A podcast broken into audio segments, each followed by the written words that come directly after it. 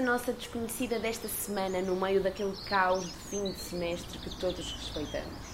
Ainda que entre 527 a fazeres e a voz rápida que o comprove, o nosso alvo lá colocou um sorriso e deixou-se levar por estas perguntas absolutamente parvas. Se ela tivesse de inventar uma ideia de negócio neste preciso momento, o que inventaria? Quando enfrento algum problema, eu penso assim, porque é que ninguém criou algo para isto? Oh my god, provavelmente eu criaria um produto que prevenisse chorar em público. Porque, tipo, eu tenho um problema que é. Eu não consigo controlar as minhas lágrimas. E se calhar, se houvesse alguma coisa que me que prevenisse chorar em público, ajudava a humanidade no geral, sinceramente. Nunca tínhamos tido uma chorona, ou pelo menos alguém que o confessasse. E eu confesso que assim até me sinto mais acompanhada. Já que estamos no mês da liberdade de imprensa, perguntemos a esta jovem se algum dia chorou a ler ou ouvir as notícias. Eu sou uma pessoa mega sensível, portanto, literalmente a mínima coisa me faz chorar. E acho que cada vez que eu cresço mais e me percebo cada vez mais do mundo, e isto é super clichê de se dizer, mas cada vez que eu tenho uma, uma noção diferente de, do sítio onde eu vivo, eu fico cada vez mais emocional. Mas eu às vezes tenho muitos problemas que eu tipo, eu estou a ver qualquer coisa nas notícias, ou ouvir, ou alguém a contar-me algo que aconteceu, e eu fico super sensível. Eu acho que não é só sensível do facto de a notícia ser uma coisa triste, mas o facto de eu me sentir tão impotente, de eu não poder fazer absolutamente nada. Eh, por isso, sim, eu choro, já chorei bastantes vezes e vou continuar a chorar. A verdade é que a sensibilidade é um trunfo no mundo apático de hoje. E, felizmente, pelo menos, resistem os artistas que a têm em exagero. A nossa desconhecida confessou-me que gostava de escrever. Mas será que a sensibilidade apurada a impede de pôr em palavras algum assunto? Não, eu acho que nunca tive medo de falar ou escrever sobre alguma coisa. Eu adoro escrever, sempre foi uma paixão minha desde pequena. E eu lidei com a morte desde muito pequena. E eu lembro perfeitamente ser uma coisa que eu adorava escrever, o que é um bocado mórbido, mas era algo que eu sabia, eu sabia como lidar com aquilo, então para mim era quase uma terapia e eu gostava dessa sensação.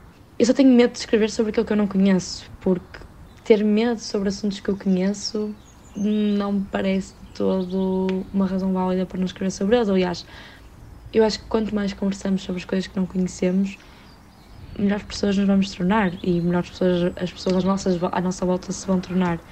Portanto, eu diria que não. Para já ainda não tem nada. Está o conselho dado e o mote atribuído. O desafio desta semana é conversarem com alguém sobre algo que não fazem ideia, mas querem aprender. E, depois de sabido, escrever sobre isso. E, por seu turno, qual será o tema de eleição desta jovem escritora? Eu adoro escrever sobre saudade e falar sobre o significado de saudade, porque eu sinto que é uma coisa tão abstrata e que pode divergir em tantos caminhos possíveis que, apesar de ser um tema super batido na cultura portuguesa e de ser algo que toda a gente tenta explorar, eu adoro poder fazê-lo à minha maneira, porque eu acho uma coisa mesmo bonita. Acho, acho saudade um sentimento mesmo agradável, apesar de significar coisas más, também significa coisas boas, porque significa que nós vivemos aquilo e que nos marcou. Acho que é o, é o que me dá mais paixão, sinceramente sem papas na língua e com uma generosidade tremenda em partilhar-se, dá vontade de arrancar a desconhecida do ouvido e convidá-la para conversar mais.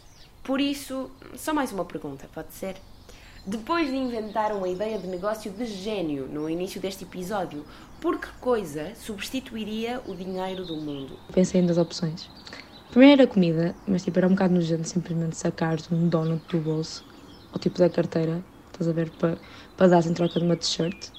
Mas era mesmo fixe, tipo, irmos ao cinema e simplesmente, em troca de pipoca, davas tipo um legume, tipo uma folha de uma alface. Eu acho que era muito bom.